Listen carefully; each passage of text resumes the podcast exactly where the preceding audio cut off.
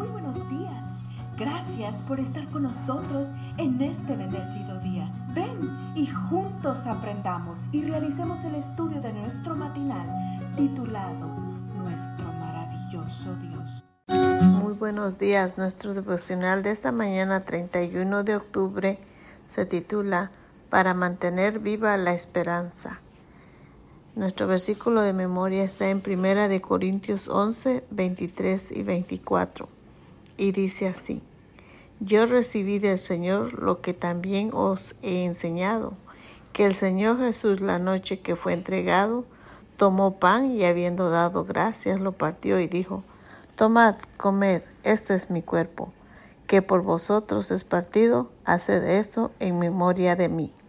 Auchis campo de concentración, de trabajo forzado y de exterminio, donde más de un millón de personas, en su mayoría judíos, fueron vilmente asesinados por los nazis durante la Segunda Guerra Mundial.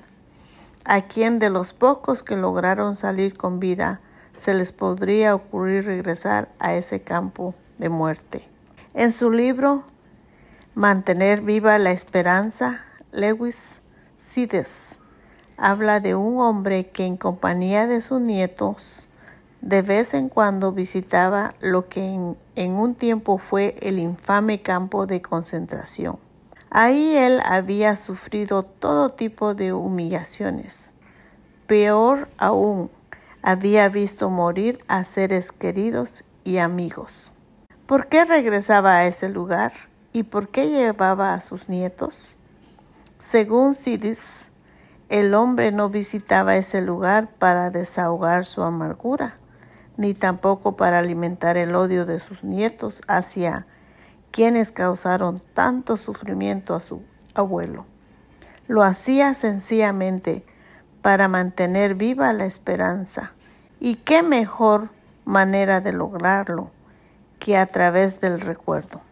Esto es lo mismo que otro sobreviviente del holocausto, Simón Wiesenthal, quiso decir cuando afirmó que la esperanza vive cuando la gente recuerda.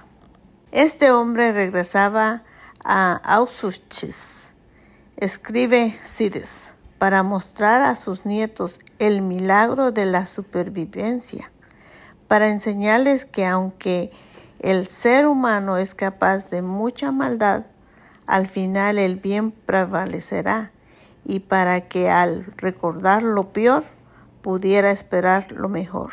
Las palabras de Sides tienen mucho sentido, sobre todo cuando recordamos que en los tiempos bíblicos el Señor exhortaba a Israel a recordar.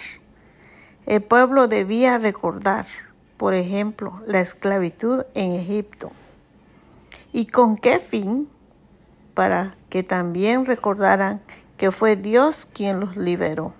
Es aquí donde entra en juego nuestro texto de hoy, porque el Señor en ocasión de la última cena dijo a sus discípulos, Haced esto en memoria de mí, porque al igual que el Cordero Pascual recordaba a Israel su liberación de la esclavitud egipcia.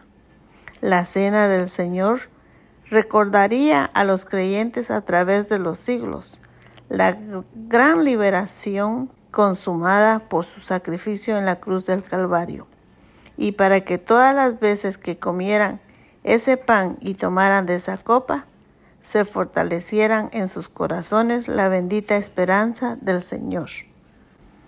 Amado Jesús, al recordar hoy lo mucho que sufriste para salvarme, te pido que la bendita esperanza de tu regreso se fortalezca en mi corazón.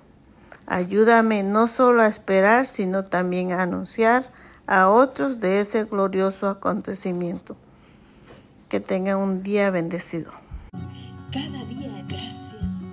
Gracias Dios por darnos la tranquilidad necesaria para enfrentar los retos, alegrías y dificultades el Señor tu Dios está contigo. Como guerrero victorioso se deleitará en